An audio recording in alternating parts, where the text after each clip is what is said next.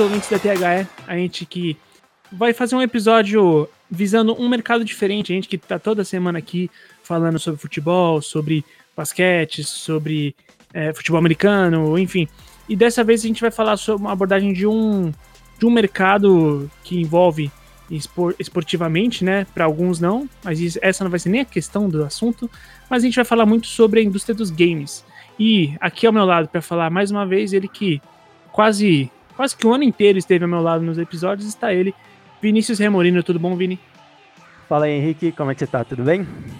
Tudo jóia, ah, cara, e você? Tudo bem também. Cara, devo confessar que eu tô empolgado. Finalmente a gente vai gravar um episódio só falando sobre esportes. Eu que sou um gamer, um LOLzeiro, ruim, mas eu sou um LOLzeiro. tô, tô bastante empolgado pra gente gravar hoje. Que bom, cara. Eu não sou um LOLzeiro. É, eu queria gostar pra caramba, mas pra ser sincero, eu nunca peguei pra jogar.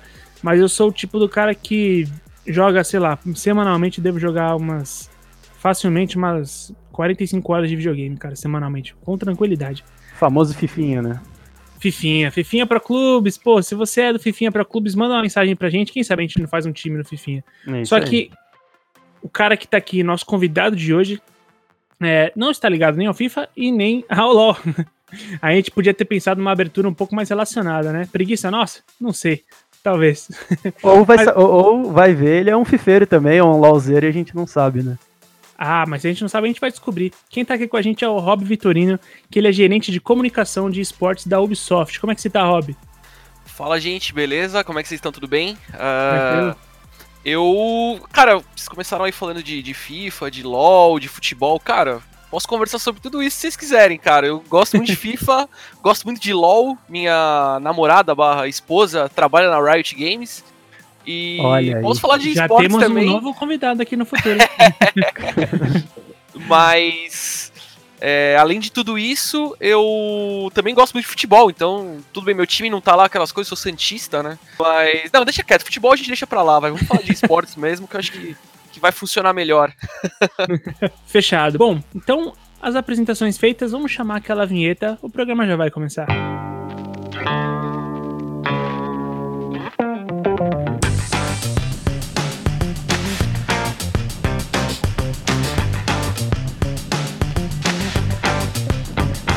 Você está ouvindo o THE Cast. Bom, Rob é, e ouvinte, a gente, eu queria abordar muito é, alguns temas que estão bastante em vigor assim em relação ao mundo dos games. Poxa, a gente vê um avanço tão grande é, de número de consumo, de feiras. Pô, a gente tem quantos eventos de game que acontecem hoje anualmente no Brasil e é, eu acho que é negligenciar esse mercado é besteira, né? É, a gente não, não pode deixar passar o que está acontecendo em relação a isso. Eu queria começar a conversar com você, Rob, especialmente uma coisa. O Brasil ele é o terceiro maior consumidor de games do mundo, né, atualmente. E aí, vendo essa evolução, eu fico pensando se o consumo aqui no Brasil, se ele tem um teto, se você acha que é, ele tem um teto a ser atingido nesse é, em consumo de números, de, de valores, de, de engajamento, se você acha que tem um teto e se sim, se a gente está longe de atingir ele, cara. Cara, é, com relação a gente ser o terceiro mercado de games, a gente é o terceiro. É, a gente é a terceira maior audiência de, de esportes do mundo, né? A gente fica atrás de China e Estados Unidos. Na questão de faturamento, a gente ainda tá um pouquinho para trás ali. Imagino que a gente não deva pegar nem o top 10, né? Então eu acho que se esse teto ele existe, eu acho que ele, ele tá muito mais vinculado à questão do, do faturamento, né? Da, da, do consumo do brasileiro dentro dos jogos, né? Do Sim. que exatamente na em acompanhar, em engajar, né? Porque assim, a gente percebe que qualquer evento que é feito, tanto no, no Brasil, né? É, você vê tanto de LoL quanto de Rainbow Six, né? Que é o caso do jogo que eu trabalho. É, uhum. Os eventos são sempre. Você sempre percebe muita paixão no, no, torcedor, sempre os ingressos dão sold out muito rápido. E quando você viaja para eventos internacionais, claro, você tem ali um público apaixonado, mas nem chega perto do que é o público brasileiro, né? Então, eu acho que se tem um teto, eu acho que esse teto tá muito mais no consumo do que na, no engajamento ou na, ou na busca por, por conteúdo, né? A gente, como eu te falei, a gente tem o terceiro, uh, a terceira maior audiência de esportes, então acho que isso, com relação a isso, que acredito que não deve subir mais, né? Porque acho que também passar da China é um pouquinho complicado. Também, né? Quantos Brasils existem dentro da China, né? É, então. E os Estados Unidos, claro, eles são é, um, praticamente um país que, que, lideram praticamente todas as métricas de, de, de, consumo, né, em rede social, internet e tudo mais, né? Então, eu acho que o terceiro lugar acho que é bem confortável pra gente. Aí eu acho que a gente chegou num, num, num teto. Agora, faturamento, né, consumo dentro do jogo, eu acho que é isso que tá faltando um pouco ainda. Legal. É bom, até a respeito da questão do faturamento, eu, eu gosto quando é assim, eu não preciso nem puxar porque você já puxou o gancho. Quando eu montei a pauta, eu até coloquei isso em questão no seguinte modo, que o cenário econômico contra o consumo dos games, porque assim, a gente, você falou que em questão de faturamento, a gente tá, tá nem entre os 10 talvez. Não, gente... acho que não, acho que não, acho que não deve estar nem entre os 10. Tá.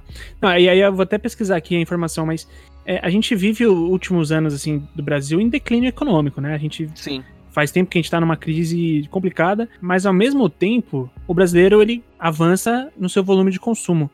E se você acha que está relacionado isso, por exemplo, se você acha que as empresas elas estão preparadas para o nosso cenário econômico, porque uma vez que a gente consome tanto assim em questão de audiência, é, imagino eu que as empresas olhem para o brasileiro de uma forma diferente, né? Com certeza.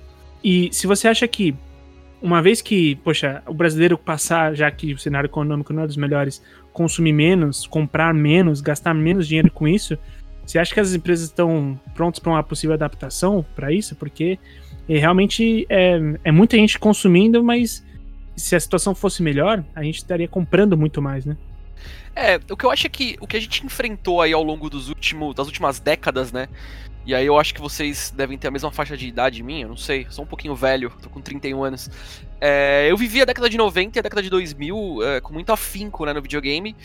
E, e, cara, a pirataria sempre foi muito, muito, muito forte. É, tanto que eu, eu, não me recordo, e eu também não, acho que vocês não devem se recordar de, sei lá, amigos próximos que tinham CDs originais de PlayStation 1, por exemplo. Era uma coisa raríssima, Nossa, né? É raro de demais. Encontrar. Bem difícil. De dois também, do PlayStation 2 também. PlayStation 2 eu até cheguei a ter um amigo ou outro que tinha ali, um amigo que tinha um pouquinho mais de dinheiro. Mas eu acho que o nosso mercado se desenvolveu muito é, baseado nesse tipo de consumo. E aí, por isso, a gente, claro, ficou atrás no faturamento. Tem também toda a questão de desvalorização da moeda e tudo mais, que no final é. do dia também entra na conta, né? Então, um faturamento que, que ele é X, quando a moeda desvaloriza, ele acaba sendo X por 2, enfim. Sim. Então, eu acredito que o mercado acabou de se desenvolvendo muito dessa forma e acabou que a gente criou uma paixão muito grande, mas não criou esse hábito de consumir, né? De gastar Sim. dinheiro com o jogo, né? Então, é claro que isso vem mudando ao longo do, do tempo, né? Muito também por, por, por conta das empresas é, colocarem é, empecilhos ali na hora do cara desbloquear um console e tal. A gente sabe que acontece ainda, mas é muito mais difícil, né? Hoje o cara não consegue jogar online, por exemplo, se ele desbloqueia um console. Então, eu acredito que isso está mudando de certa forma. É, e eu acho que a tendência é que, claro, com valorização da moeda, com, rea, com reaquecimento econômico e tudo mais, a gente volte a, a, a enfim, crescer, principalmente nesse segmento. É, e as empresas também dão seus pulos, né? Digamos assim, é, não só a respeito de travar, o, o não travar, né? Mas em colocar mais dificuldades no destravamento do videogame, enfim. Tem, você consome muita coisa dentro do próprio jogo agora, né? Você compra muita coisa dentro Sim. dos próprios jogos, né? É, hoje, hoje os jogos, eles. eles a forma de se consumir videogame mudou um pouco, né? Porque antigamente você lançava um jogo, pessoa jogava o jogo do começo ao fim, terminava, às vezes tinha um modo multiplayer local ali. E aí, com o advento da, da internet, conexão, né? Tipo, videogames 100% do tempo conectados, eu acho que isso é, fez com que o mercado mudasse e a, e a necessidade também do, do consumidor de, de ter mais conteúdo, né? Então mudou um pouco isso na forma também de se produzir, né? Então começaram-se a criar é, conteúdos mais a longo prazo, né? Então hoje um ciclo de lançamento de um jogo tem em média um ano, né? Você lança o jogo, você já tem previsto ali um ano inteiro de conteúdo extra, né? Para o cara continuar tendo a experiência, né? Continuar é, jogando seu jogo, né? Isso facilitou bastante também. É, mas uma coisa que eu acho que o mercado está fazendo hoje e que até eu venho discutindo isso com alguns amigos, assim, né? Em bastidores e tudo mais, é que a forma de. de é na verdade, ficou mais fácil é, consumir hoje, né? Porque você uhum. tem você tem uma, uma gama muito variada, né, de jogos, então você tem desde jogos independentes que custam um dólar, né, até triple A's aí como um Red Dead Redemption, como um Rainbow Six, enfim. É, hoje você tem muita variedade e as empresas elas estão também muito atentas a, a, trabalhar muito o marketing ali, então tem muita promoção, né? Você consegue ter as promoções do Steam, que são super famosas, Sim. tem as promoções das plataformas. Então eu acho que hoje, é, a, apesar de da gente não estar tá faturando tanto quanto deveria, eu acho que está se consumindo bastante e acho que o, eu dei toda essa volta, né, pra chegar, acho que onde eu queria, mas eu acho que a gente tá tentando endireitar o mercado, né? Tentando uhum. fazer o, o, o brasileiro é, deixar de lado a pirataria, né? E, e consumir mais produto oficial, né? Consumir mais o produto ali da, da publisher. É, assim, né? Devido às proporções, né? É, meio que assim, uma, entre aspas, entre grandes aspas, meio que uma evangelização do consumidor. Por exemplo, eu acho que o cara, ele não. Por mais que o conteúdo agora, ele. Pra gente, como era enfraquecida, tudo isso que você ressaltou, você tem agora hoje o, o costume, porque assim, o, o, game, ele passou ele é um, ainda é um hobby muito forte, né? Muitas vezes, além de um hobby, muitas vezes ele é um cenário competitivo, uma profissão, enfim. Uhum. É, mas você tem tantas coisas que envolvem isso, então, poxa, eu, hoje em dia, eu consumo na plataforma PlayStation 4, né? É, cara, eu não vou deixar de renovar a minha PSN, eu não vou deixar de jogar uh, os meus jogos online e tudo mais. E, e assim, né, isso ainda enfrentando as dificuldades da, da moeda eu acho que por mais que o seu número né, não esteja tão grande, pelo menos essa plataforma, essa base estabelecida de quem consome, é uma coisa já é, enraizada, assim. Você vai pagar a sua mensalidade para ter os seus, seus, ah, seus, direitos de jogar online, suas promoções, seus dois jogos que saem mensalmente para você baixar, se você quiser. Enfim, acho que essa cultura já ficou, assim. Eu, sinceramente, há dois anos atrás, que eu não tinha ainda nem meu PS4, eu, eu acabei comprando ele meio que no fim da, quase que no final, né, na, da, da vida útil dele, é, era para mim isso era impensável, assim, tipo, pô, eu não vou ficar pagando para jogar online. Hoje em dia, sinceramente, eu pago e pago com tranquilidade, pago porque vale a pena, assim. Então acho que tá meio que essa cultura ainda tá sendo enraizada, né? É, eu acho que na verdade você fez a, a, melhor coisa que você poderia ter feito, ter comprado um videogame, não vou dizer no final de geração, né, mas ali nos últimos dois, três anos de vida útil dele, porque vida útil, né, até, até feio falar isso, mas é. É, do ciclo de vida dele, digamos assim, né? Sim. Porque os principais jogos já começam a baratear o custo e começa a sair muita coisa boa, né, no final de geração. Então, por exemplo, eu comprei o PlayStation 4 na, na época do lançamento e não tinha jogo. então, acho que. eu lembro disso, da galera reclamando. Você fez um ótimo negócio. ô, ô, Rob, me diz uma coisa. É, hoje a, a, gente vive. A gente tem aí a, a geração Z, né? Muito mais presente é, no, no consumo e tudo mais. E como uma das características é, é a, o, acontecimento, o acontecimento, a criação de ecossistema, uh, ecossistemas em torno daquilo que eles consomem, né? Ou seja, uh, por exemplo, numa música, quando, sei lá, a Anitta ela lança um clipe, uh, tem o clipe dela, e aí o ecossistema começa a girar em torno desse clipe. Então tem o react do clipe dela, tem a paródia do clipe dela, uh, tem a segunda parte do clipe dela, e isso vai uh, acontecendo, esse ecossistema vai aumentando e aumenta a, a, a vida, a, a, gente falou, né, de vida útil, aumenta a vida útil desse, desse produto. É, como vocês trabalham esse tipo de coisa na Ubisoft, uh, não, se é que vocês trabalham dessa forma, esse ecossistema, como, como que vocês aproveitam isso uh, ah, para manter a, esse ciclo de vida de um, de um produto, vai no caso de um jogo ou algo do tipo? Cara, é. Uma pergunta boa, porque se você for parar pra pensar, pensar em 5, 10 anos atrás, as empresas de game elas não tinham um departamento de comunidade, por exemplo, né? E hoje, para mim, é um dos mais importantes dentro de qualquer empresa de games, né? Porque é a comunidade que vai ajudar a fomentar ali o público para que ele continue tendo interesse no teu, no teu produto e que ele continue vendendo, seja é, expansão, seja é, microtransação dentro do próprio jogo. Então, eu acho que assim, por exemplo, a Ubisoft ela tem, claro, é que a Ubisoft é uma empresa muito, muito vasta na, na questão da, da, das publicações, né? Sim. A sim. gente tem desde jogo é, full multiplayer, jogo single player, jogo free to play. A gente tem uma, uma grande variedade, mas se a gente for parar pra pensar, né, um jogo single player, vai um Assassin's Creed, né? O Assassin's Creed ele, ele é lançado e aí você, eles já lançam o, o roadmap ali do jogo por pelo menos um ano ali para deixar o público ciente do que vai sair, quais são as uh, quais são as expansões que vão vir, quais histórias eles vão contar naquelas expansões e tudo mais, e tudo isso ajuda a fomentar o público. No caso do Rainbow Six Siege, o Rainbow Six ele vai fazer agora em dezembro vai fazer quatro anos, que é um é, é bastante tempo para um jogo da Ubisoft. Né? Acho que a Ubisoft nunca teve um jogo é, fazendo tanto sucesso por tanto tempo, né? E Rainbow Six não para de crescer, né? E o que aconteceu foi que, na verdade, eles apostaram num, num produto. São 40 milhões, né? 40, ah, atualmente. Batemos né? 50 milhões, milhões mês passado, se eu não me engano. São 2 milhões Puta e meio no Brasil. Então. e um jogo premium, né? Porque é, hoje para você rodar um Rainbow Six num PC é caro, para você ter um console é caro. Não, ele não é um League of Legends que você consegue rodar em, em configurações mais é, menos parrudas, né? Então é, é, difícil, né? É difícil você rodar um Rainbow Six e, e pô, e mesmo assim foram 2 uh, milhões e meio de pessoas jogando que pelo menos passaram uma vez no jogo, né? Então, isso é muito legal. Mas o começo do Rainbow Six, na verdade, foi uma aposta do estúdio, né? Quem, quem desenvolveu foi o estúdio de Montreal.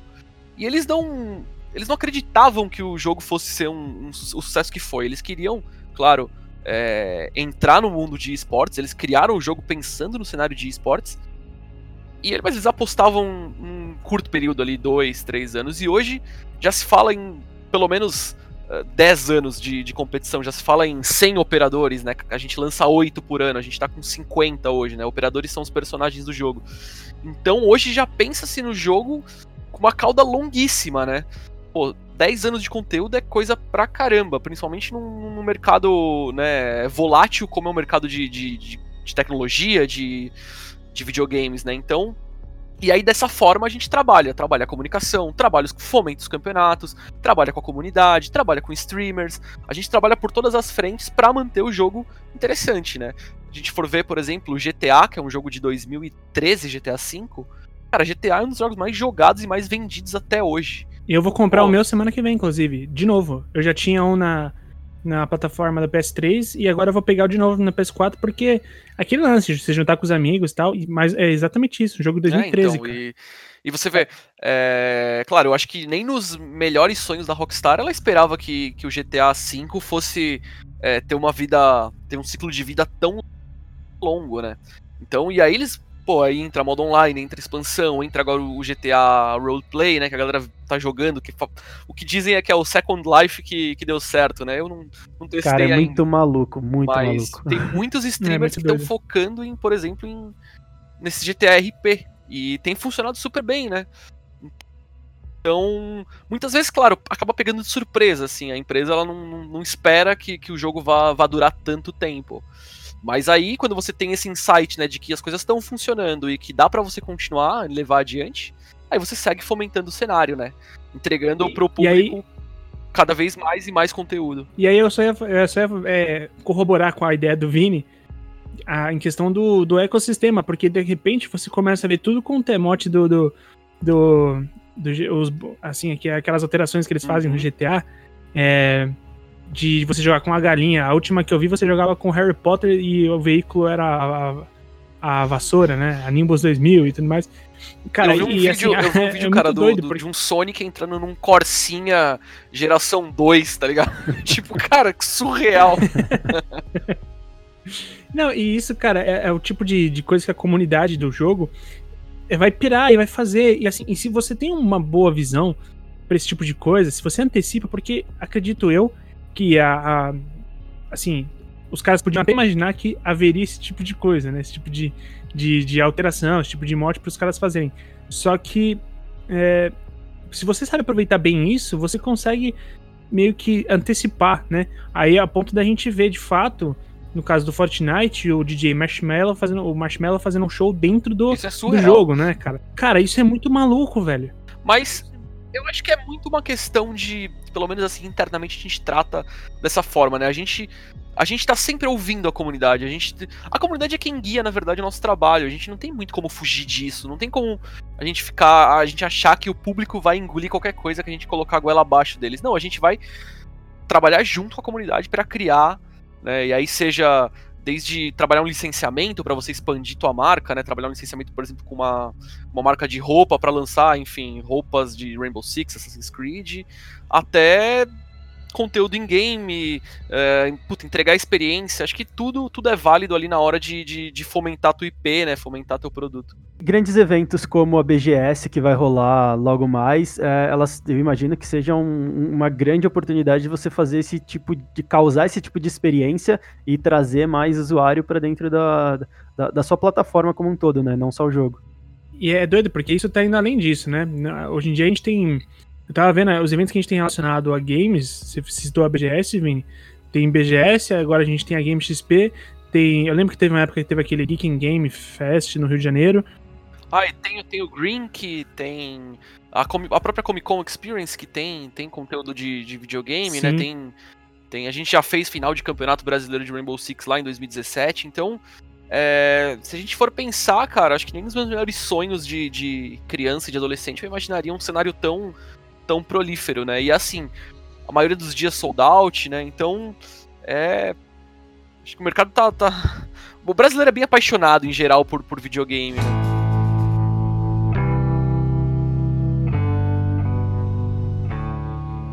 Uma coisa que eu queria te perguntar, que você passou por ela, a respeito de você transformar um jogo quando ele tem um cenário competitivo e tudo mais. Você citou muito bem o Rainbow Six. O Rainbow Six é um Isso. jogo de 2015, né? É, pô, a gente tá fechando o ciclo do seu quarto ano de. de quarto para quinto ano já de existência e a plataforma só cresce. É, é, meio doido isso.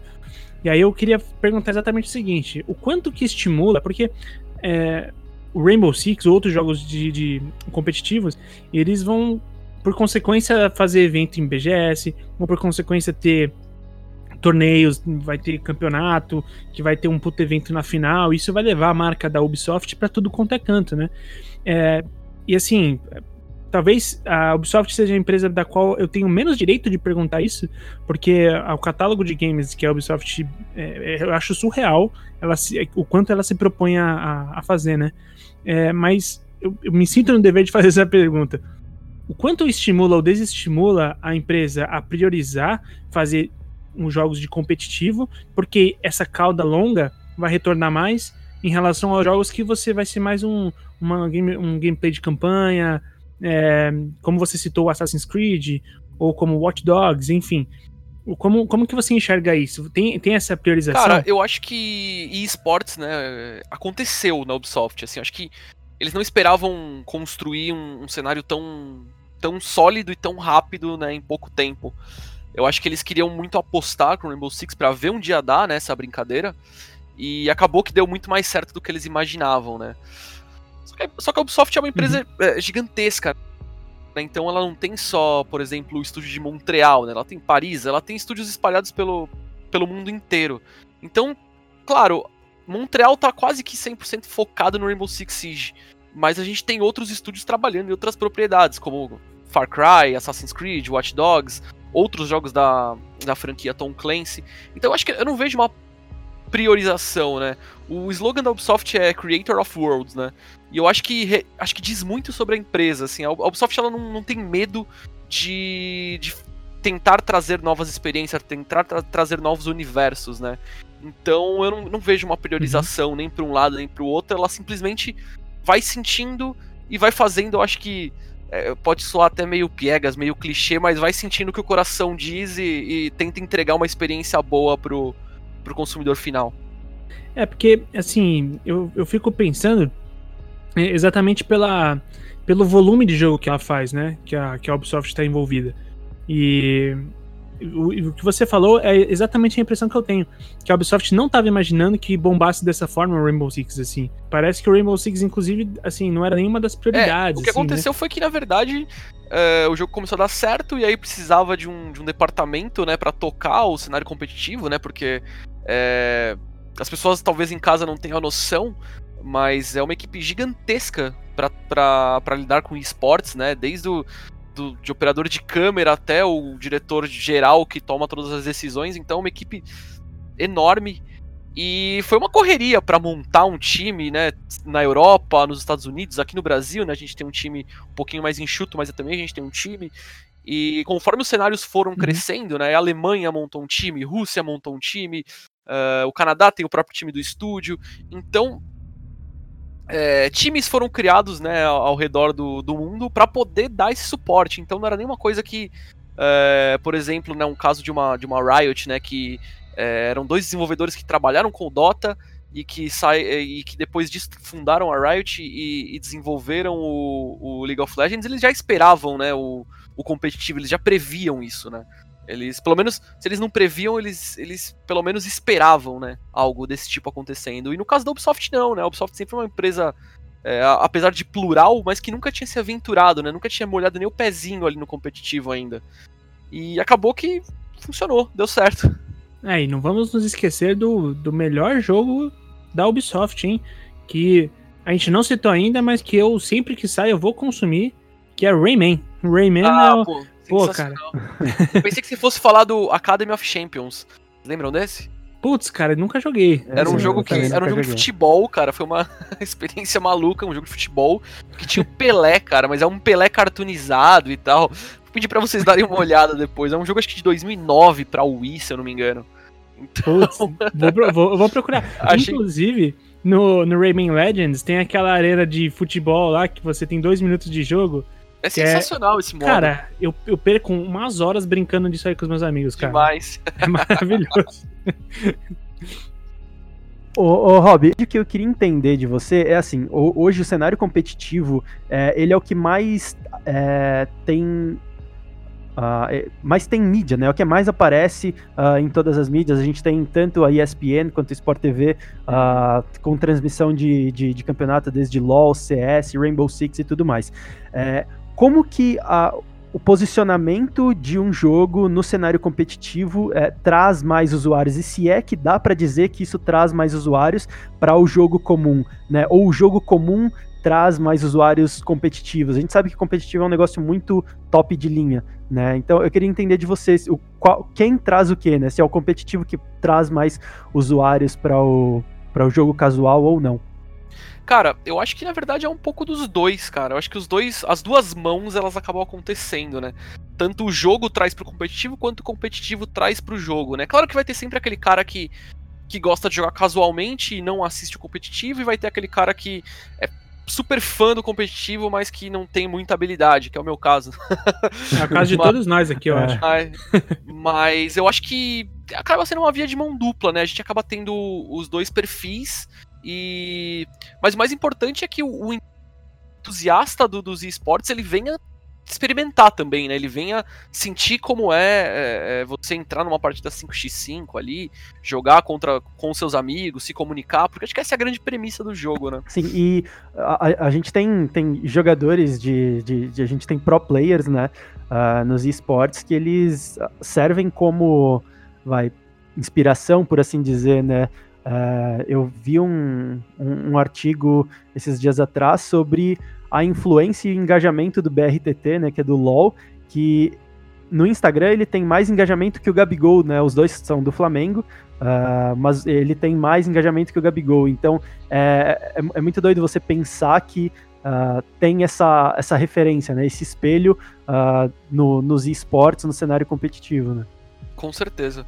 Assim, já começa que para mim o Gabigol tem que perder tudo. Depois que ele saiu do meu time, para mim já é verdade, era. é verdade. Rola um rancor aí. mas, mas é engraçado né, a gente ver esse fenômeno, né? Eu acho que é, nem acho que 10, 15 anos atrás, né? Quem, quem pensaria que um jogador de, de videogame, um jogador de computador, seria tão popular ou até mais popular que um jogador de futebol, né? Sim, com certeza. Então acho que, claro, tem muito a ver com a nossa geração, né? Essa geração mais nova que, que que tem acompanhado esportes, né, e que é, é, é, assídua por conteúdo, né, ela, ela é fanática por conteúdo, né, ela, ela quer ver o cara na academia, ela quer ver o BRTT jantando, ela quer saber o que, que o BRTT faz, e, e essa proximidade também, porque é uma geração que já nasceu conectada, né. Sim, totalmente. É, diferente um pouco do futebol, né, que ainda Claro, os jogadores mais novos eles já têm um pouco mais de facilidade, mas você pega uns jogadores mais, mais antigos que ainda têm atividade e os caras não lidam muito bem com rede social ainda sim, e tudo mais, sim. né? Então, eu acredito que, que essa proximidade acaba gerando mais engajamento dentro da, das redes sociais desses atletas é, de esporte eletrônico, né? Porque o BRTT ele, ele é um mestre em criar conteúdo, sim. né? Assim como o Zigueira foi um jogador de Rainbow Six, assim como o pessoal do, do, do MIBR, do, do CSGO, os caras são muito bons criando conteúdo. É. E é óbvio que vai gerar engajamento. É, isso né? é natural para eles, né?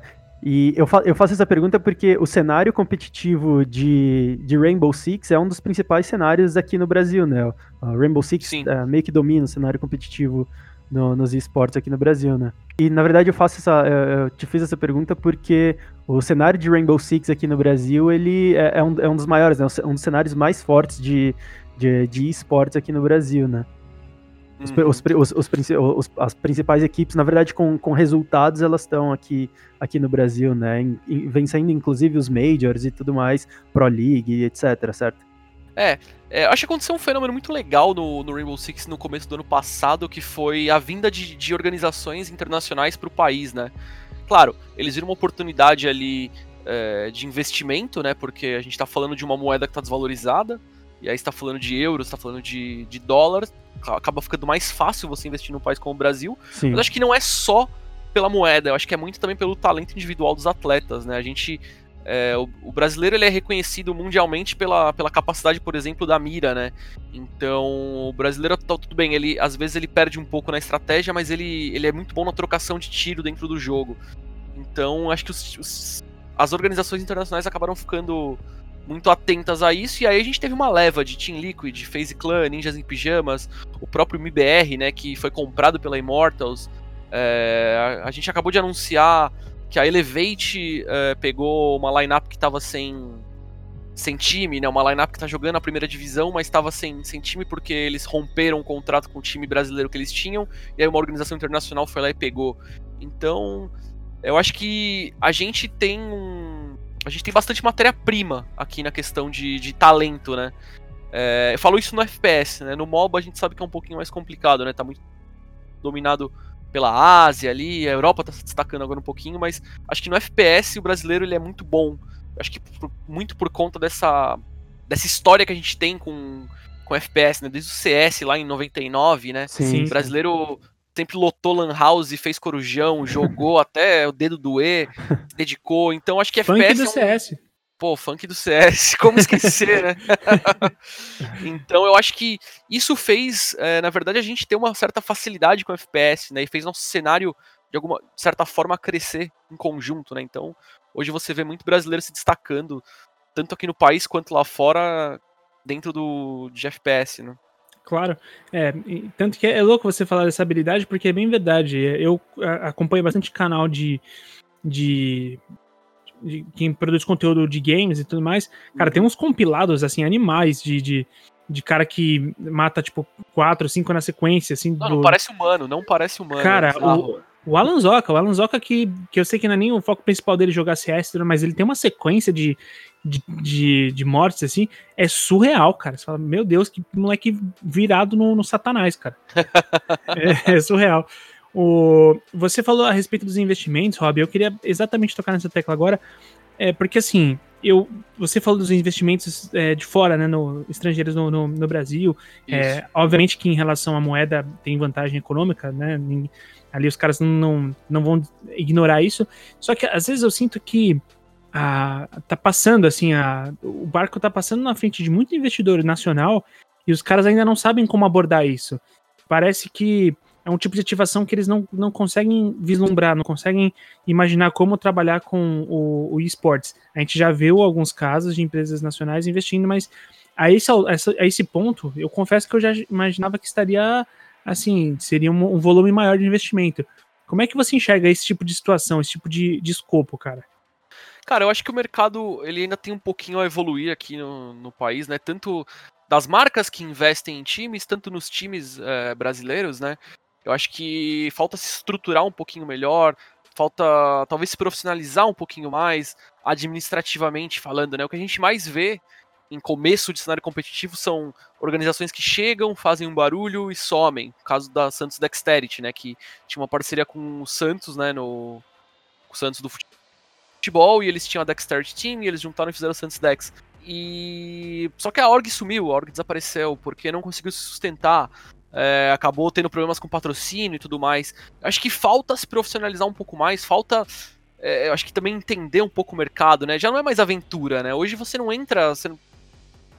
Hoje você gasta-se muito dinheiro pra você entrar no mercado desse, né? Hoje gasta-se é. muito dinheiro para você, por exemplo, comprar uma vaga de circuito desafiante no do LoL. Gasta-se muito dinheiro para você contratar uma lineup de Rainbow Six, uma lineup de Counter-Strike. A manutenção desse time é muito cara. Então acho que falta estudar um pouco melhor o mercado, falta é, ir atrás dos investimentos corretos, falta.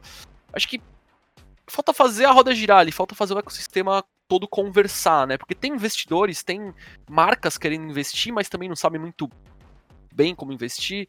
Então eu acho que é, acho que tá faltando ali uma, uma intermediação entre todos esses papéis ali para conseguir fazer a coisa acontecer. Claro, a gente tem ótimos cases de sucesso no Brasil, como a NTZ, que tá no Rainbow Six, tá no LoL, tá no CS, com, inclusive com o time morando nos Estados Unidos. A gente tem a Pen Gaming com time forte de LoL, time forte de Counter-Strike. A gente tem a Black Dragons, mas ainda falta, para a maioria dos times ainda falta essa profissionalização, né?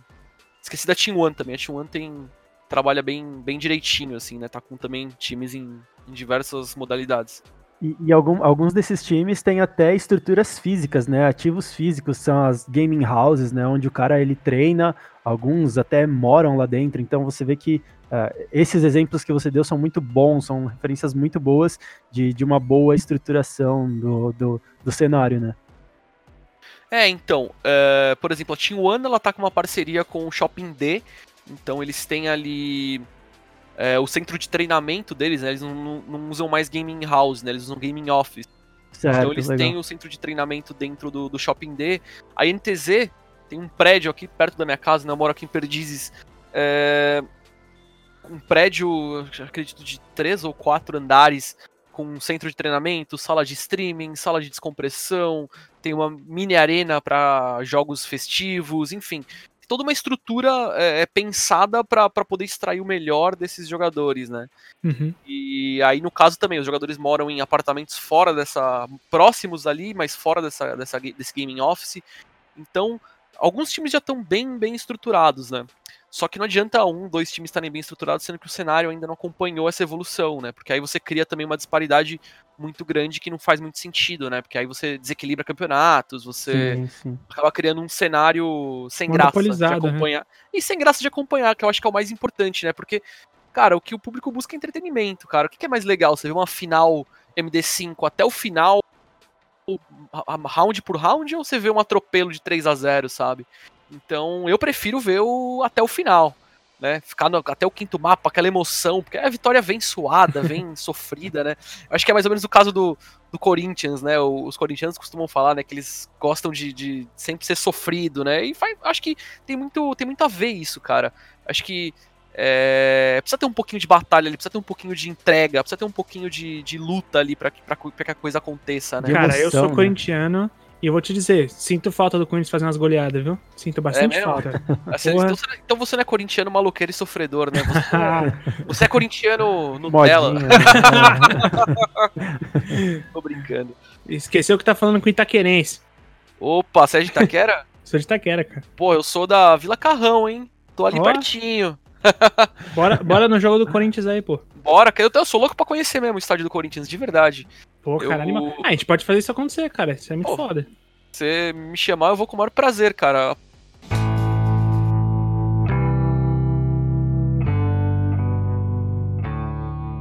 Eu queria entender, Rob, é, a gente falou muito de, de estratégia, de, de, posicionamento, cenário competitivo e tudo mais.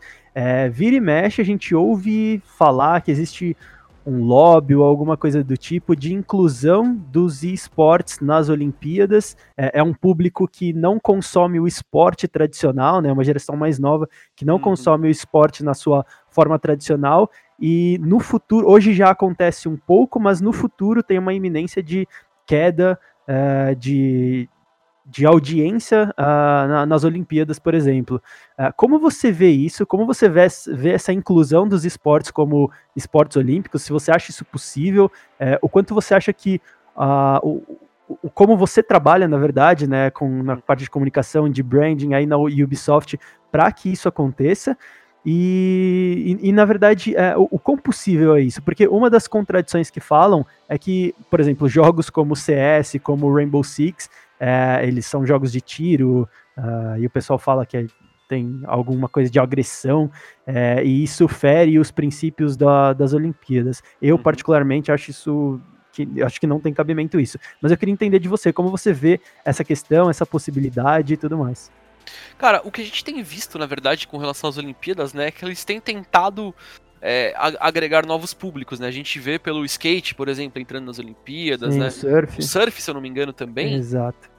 O surf tá também? O surf tá. O surf vai estar tá agora em Tóquio, na verdade. É, surf, o skate. Surf, o surf, skate. Você percebe uma, uma movimentação do, do Comitê Olímpico para tentar. Uh, de alguma forma, talvez rejuvenescer esse público, né? Que já não tá mais tão interessado em, sei lá, salto em distância, por exemplo. É, então eu acho que isso é um ponto. É, Fala-se muito de esportes, isso é uma coisa que, pelo menos dentro da Ubisoft, nunca foi é, é, discutida, pelo menos não comigo. Se discutiram foi pelas minhas costas. Mas eu vejo isso de uma forma um pouquinho complicada, porque os esportes eles têm uma pequena diferença, né? Uma pequena grande diferença, na verdade, é, dos esportes tradicionais é que os jogos eles têm dono, né?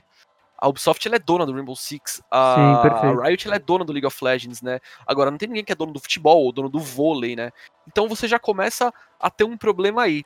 Uh, vai, vamos supor que a gente cruza essa barreira. O que, que você vai colocar nas Olimpíadas? Que tipo de seleção vai ser feita para, por exemplo, escolher quais são as modalidades de esporte eletrônico, que são diversas, né?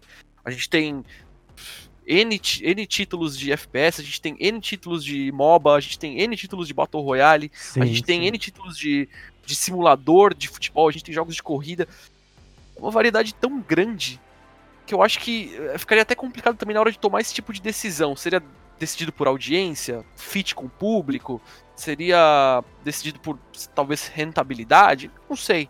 É, o que eu acho é que, pelo menos para mim, essa discussão ela é, é, eu acabo nem me envolvendo nela. Primeiro porque eu acho que nem é o caso, sabe? Eu acho que os esportes eles vão muito bem é, fora desse circuito olímpico, eles vão muito bem é, com eventos próprios. É, você pode perceber que, por exemplo, um CS da vida tem. A cada semana tá rolando alguma coisa. O MBR tá viajando o mundo a cada semana. A Fúria tem jogado bastante também em diversos cantos do mundo.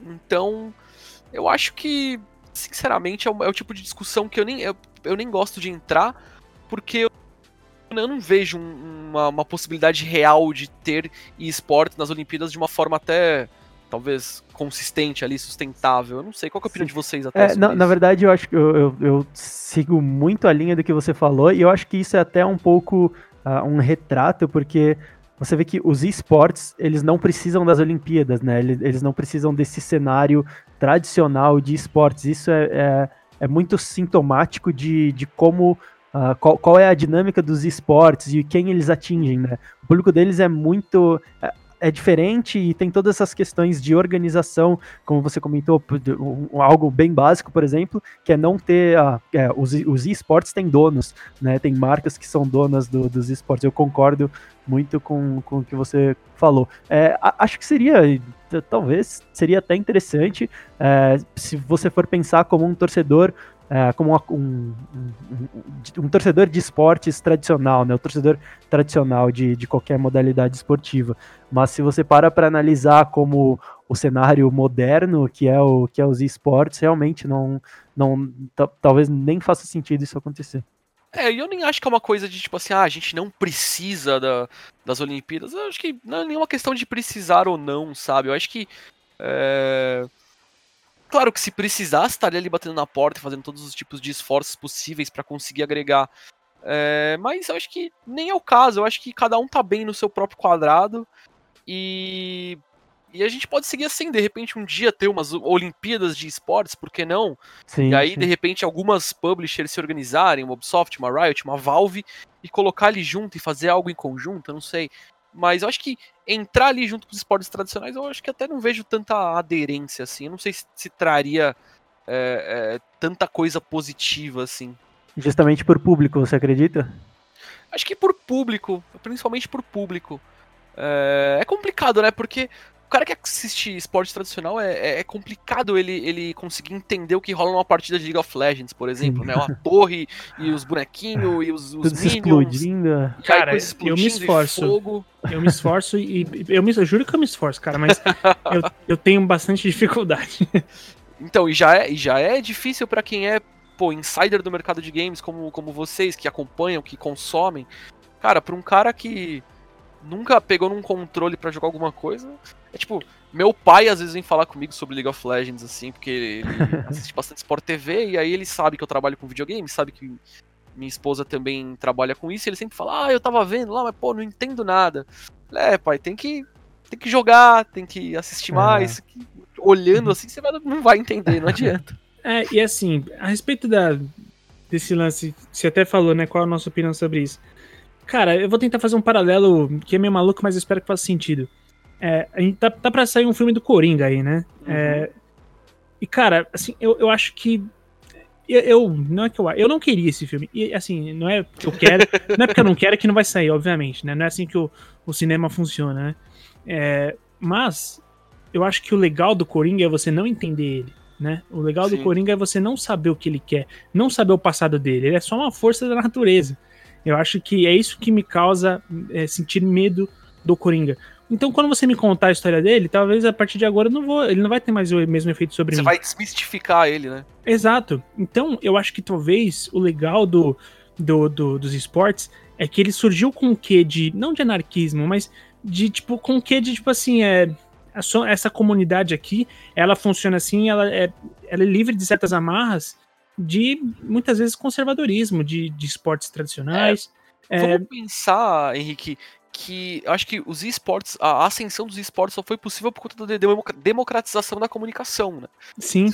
Porque nunca que uma, uma, uma, mídia tradicional apostaria em colocar campeonato de videogame na TV, na TV aberta, na TV fechada, claro. que seja. E isso começou a acontecer nos guetos, né? O cara começou a streamar ali, aí veio uma plataforma aqui, aí veio um YouTube, veio uma Twitch, e de repente o poder já estava na mão da, da, da comunidade e a comunidade começou a se a se, se mobilizar por conta própria, né? É muito legal, por exemplo, a gente ver como a comunidade de jogos de luta se comporta, né? Sim. É, porque jogo de luta, ele é muito nicho do nicho, né? A gente não tem muitas competições oficiais, né? A gente não tem... É, tirando as competições que a Capcom ali investe um pouco mais. Tem a mais, Evo, né? Tem a Evo, que é, que é grande, mas ela tem um quê meio de, de grassroots ali, ela tem um quê ali meio de da comunidade para a comunidade, né? Sim. Então. E é legal perceber que os caras, mesmo sem visibilidade, mesmo sem exposição, eles se mobilizam em campeonatos. A gente tem aqui no Brasil o Treta Championship, que acho que é o maior campeonato de luta do Brasil, que é lá do, de Curitiba. E, pô, e a galera continua se mobilizando, porque é o que você falou, né? Tem essa coisa meio o poder é nosso, sabe? A gente vai fazer porque a gente tem a possibilidade de fazer, porque tem gente para assistir também. Exato, gente. Imagina que chatice, que pedante seria o Kobe, assim, organizando um, uma partida de, de, de, game. Ah, pelo amor de Deus, desculpa, isso, cara. Isso é impensável. Na verdade, é impensável isso, eu não consigo imaginar. E ainda bem, porque assim, tomara que não role. Tipo, de, de verdade. Se tem um lobby pra, pra mandar pra, pra, pra, oficializar como esporte olímpico, eu vou começar a fazer lobby pra não fazer. Sabe? é, eu acho que é, é, complicado, é complicado. Sempre quando a gente leva a discussão né, do, do esporte ou dos games para outras esferas, né, que não a do, dos consumidores, né, que não a da, própria comunidade que trabalha com o jogo, que tá ali, né, que acompanha o cenário, é um pouquinho complicado, né, porque a gente acaba ouvindo algumas falácias, a gente acaba ouvindo algumas coisas é, que, claro, machucam um pouco, né, porque Cara, desde os anos 90 as pessoas tentam falar que videogame faz isso, videogame faz aquilo, videogame estraga a TV, videogame deixa violento, ah, nossa. faz isso. E é complicado, porque, cara, a gente tá aí trabalhando com isso, a gente tá aí se dedicando. Pô, eu tenho uma vida, eu tenho 25 anos de consumo de videogame, né? Tenho 10 de profissão trabalhando com videogame. Então, é, pô, é, é, meio chato, né? Não que a gente queira que fique no clube, no clube do bolinha para sempre, né? Claro que a gente quer expandir. Mas acho que tem que ser feito com um pouquinho de calma, com um pouquinho de, de entendimento de ambas as partes. Acho que aí a gente consegue chegar num caminho bom para todo mundo. Claro, e até a respeito disso, cara, eu já vou encaminhar aqui pro, pro final da nossa conversa. E eu, eu, queria falar. Você citou tantas coisas que, que acusam os games, né, de, ser, serem a, de ser a causa. Mas eu queria muito falar sobre um assunto que é, às vezes é delicado, às vezes não, né? É, é sempre delicado, mas eu queria falar sobre a toxicidade na comunidade gamer, cara. É, eu, particularmente, não sei o quanto isso é aplicável para os jogos competitivos da, da Ubisoft. É, eu sei que no LoL a situação não é fácil. Eu jogo muito FIFA, e a situação definitivamente não é fácil. E eu acho que foi tarde, assim, começou tarde a se falar sobre isso, assim como vários assuntos na nossa sociedade, né? Mas esse especificamente na, voltado para os games é uma coisa que a gente ignorou durante muito. A gente não, né? a gente também, né? Ignorou durante muito tempo. E é um rótulo que muitas vezes eu acho que pode refletir até nos números do final da, assim, da de vendas de tudo assim dos games. Não né? tenha dúvidas. Se, Só afeta e muito. Então, se você pensar que, cara, simplesmente o público gigantesco que é de possíveis, consumidor, possíveis consumidores, mulheres que não jogam videogame porque com certeza vão ser assediadas de várias formas, é, você já tá abrindo mão de, porra, metade do mundo, pelo menos, né? Então, eu queria falar com você exatamente isso. Como é que você enxerga esse tipo de movimentação? É, tá começando. Eu vi recentemente que, o, o né, especialmente pro LoL, a desenvolvedora tá está começando a fazer algumas campanhas de, de conscientização, de, de, de não toxicidade, né, dentro do, do, do, game. E como você vê esse movimento? Você acha que a gente é, tem um prospecto de melhora? Você acha que ainda vai precisar de um tempo de, de educação, por assim dizer, cara? Como é que você, que você vê isso? Então, acho que o grande problema da toxicidade, ela tá agregada à própria sociedade, cara. A sociedade como um todo, ela é tóxica, né? A sociedade como um todo, ela ela ela briga, ela enfim, ela não sabe lidar com as próprias frustrações, né? É isso que a gente fala muito dentro Tem de que acabar a sociedade. Tem que acabar a sociedade. é, quase isso.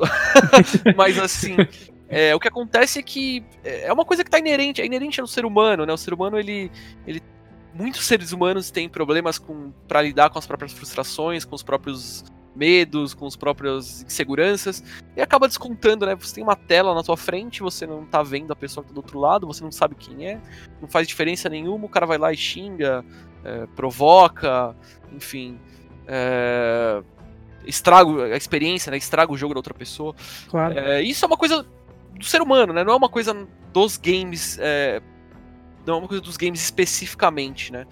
Mas dentro da Ubisoft, cara, a gente tenta lidar de uma forma é, é, mais tranquila com relação a isso. Acho que hoje Rainbow Six não, não, não tá entre as comunidades mais, mais tóxicas, digamos assim, né? Uhum. Eu acho que League of Legends realmente é, tem bastante toxicidade, né? Eu falo isso porque eu jogo bastante League of Legends também. Sim. É... O FIFA, cara, FIFA é impressionante. É, eu, eu já fui xinga... também, eu já fui xingado de de, enfim, macaco, brasileiro lixo, enfim. Ah, eu também. Jogando FIFA. É, porque, sei lá, você fez um gol cara no, no, último minuto de jogo e você ganhou a partida, sei lá, você virou a partida. E, pô, o cara não sabe lidar com a própria frustração dele, entendeu? É, mas a gente lá dentro, a gente tem um departamento de comunidade que tá sempre atento, né, para tentar entender também as dores dessa, dessa comunidade, né? Porque muitas vezes o cara vem com uma pedra na mão e você fala, cara, peraí, senta aqui, vamos conversar. O que, que tá dando Sim. de errado? o jogo não tá funcionando, ó, manda um ticket aqui, ó, é, aconteceu isso, isso, isso, ó, reporta pra gente aqui. E aí você vai, de alguma forma, desarmando essa pessoa. Uhum. Eu acho que eu nunca vi nenhum caso de, de, de, gestão de comunidade que o cara chegou com pedra e aí o, a empresa devolveu com. com, né, de alguma forma com o um ombro ali pra pessoa também chorar um pouquinho e falar o que ela é, o que ela tava sentindo ali no momento e que o resultado foi negativo, sabe? Eu acho que é, e isso é uma coisa de gestão de comunidade, mas o cara entender de fato o que, que dói, o que, que tá doendo no, no, no, no jogador, o que, que tá. Qual que é o problema dele, porque eu acho que. É, não querendo justificar e falar que o cara tá certo em ter esse comportamento agressivo, mas o que levou ele a ter esse tipo de comportamento agressivo, né? O que claro, levou ele ser, a, tem que ser um estudo. A, a, a, a, estourar dessa forma e de repente te mandar uma mensagem mal educada na, na, na, na página do Facebook, na página do Instagram da, da do jogo, né? Então a gente tenta, né? Porque muitas vezes, cara, o, Rainbow Six ou o League of Legends ou Counter-Strike é a única coisa que ele tem ali de, de prazer no dia dele. E aí, às vezes ele chega e o servidor tá com problema e tudo mais. Mas aí, claro, acho que é sentar, conversar, explicar, né, ali mesmo por mensagem. Eu sei que é difícil, mas é, de alguma forma explicar pro cara que realmente as pessoas estão trabalhando para tentar resolver e que não é uma coisa simples, que a gente não esperava tá entregando ter esse tipo de problema, né, nesse, nesse momento, mas que a gente está trabalhando para entregar a melhor experiência possível para ele.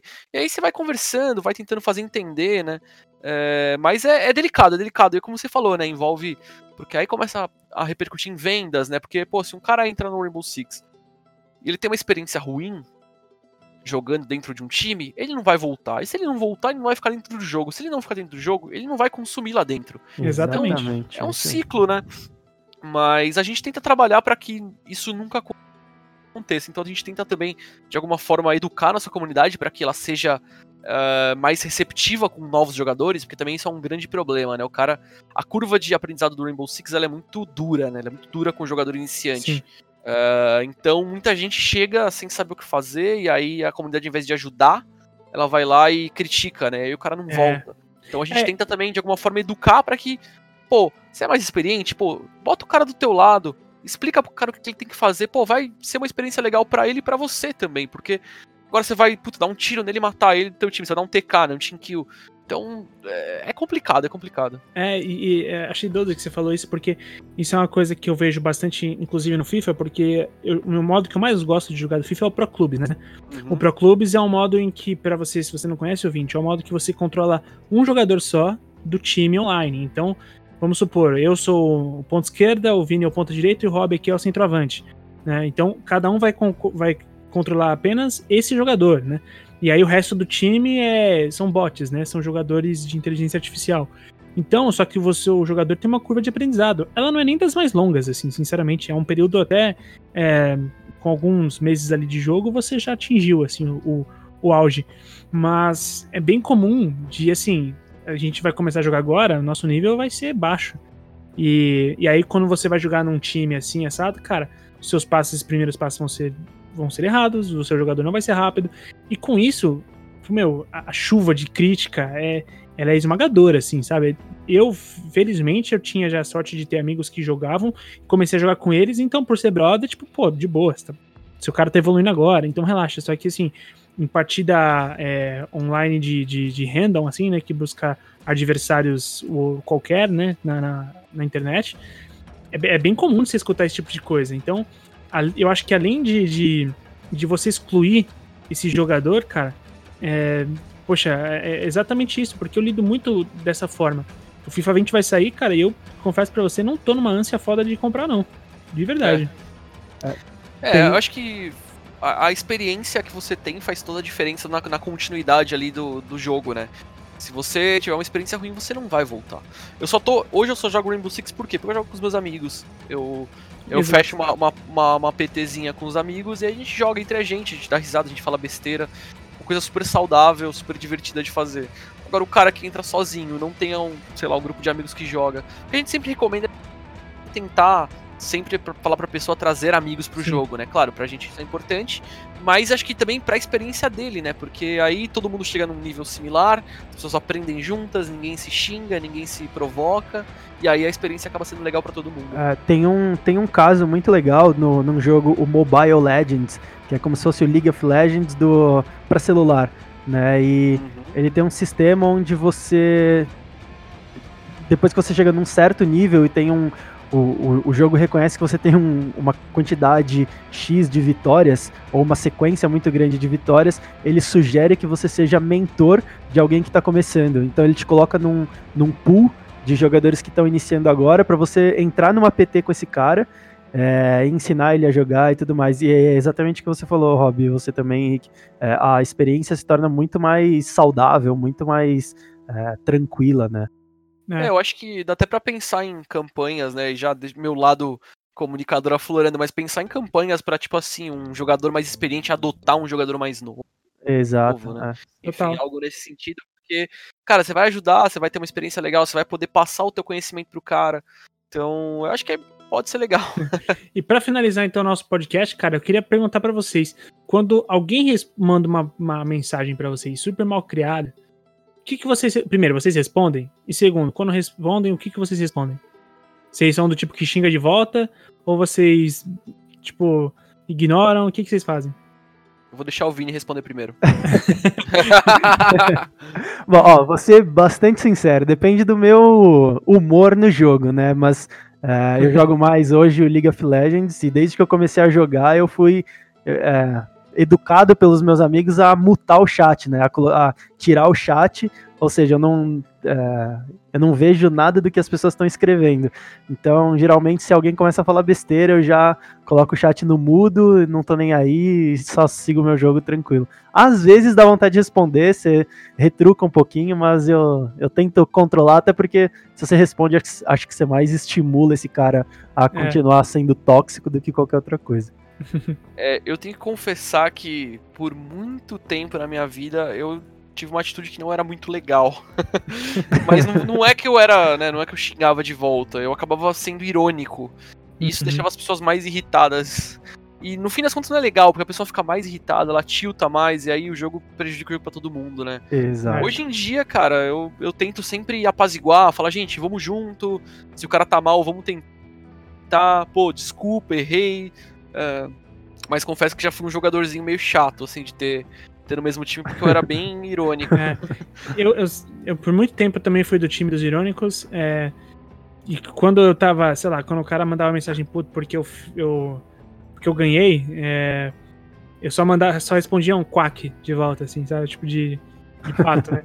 E, mas eu, hoje em dia eu confesso que eu sou do tipo que assim, se eu tô perdendo e o cara manda uma, uma super mensagem assim, ah, é, ou quando é em inglês, né? Owned, né? Que eles caras mandam e tudo mais. Ou, uhum. tipo, pato, não sei o quê. É, isso é as, as, expressões mais leves. Eu sempre respondo, tipo, porra, cara, boa vitória, você joga bem mesmo. E assim, é. o cara. Você ele não, cara. Nunca, re, cara, né? ele nunca responde de volta, assim, tipo, nunca, nunca. Ou quando eu ganhei e o cara, tipo, manda uma puta mensagem assim, tal, tal, Eu falo, cara, é, quando eu ganho de goleada, sei lá, eu respondo, cara, eu te respeito a ponto de não começar a zoar. Então, pô, cara, você também joga bem, não precisa disso aí não, mano. Tá ligado? Porque a coisa que mais me incomoda geralmente no jogo é quando o cara começa a zoar, né? pô, continua jogando sério, meu. É, me, me leva a sério, né? Pelo menos é da forma que eu vejo. E você, ouvinte, o que, que você faz quando você recebe uma mensagem dessa? Essa é a pergunta da semana, né? Então, manda aqui pra gente nas redes sociais, sempre através do arroba escola 360 tá legal? Ou você pode fazer o comentário aqui no nosso site, no th360.com.br, que vai ter links das redes sociais do Rob no post, mas se a galera não quiser te ver o trabalho, ô Rob, como é que elas fazem para te encontrar, cara?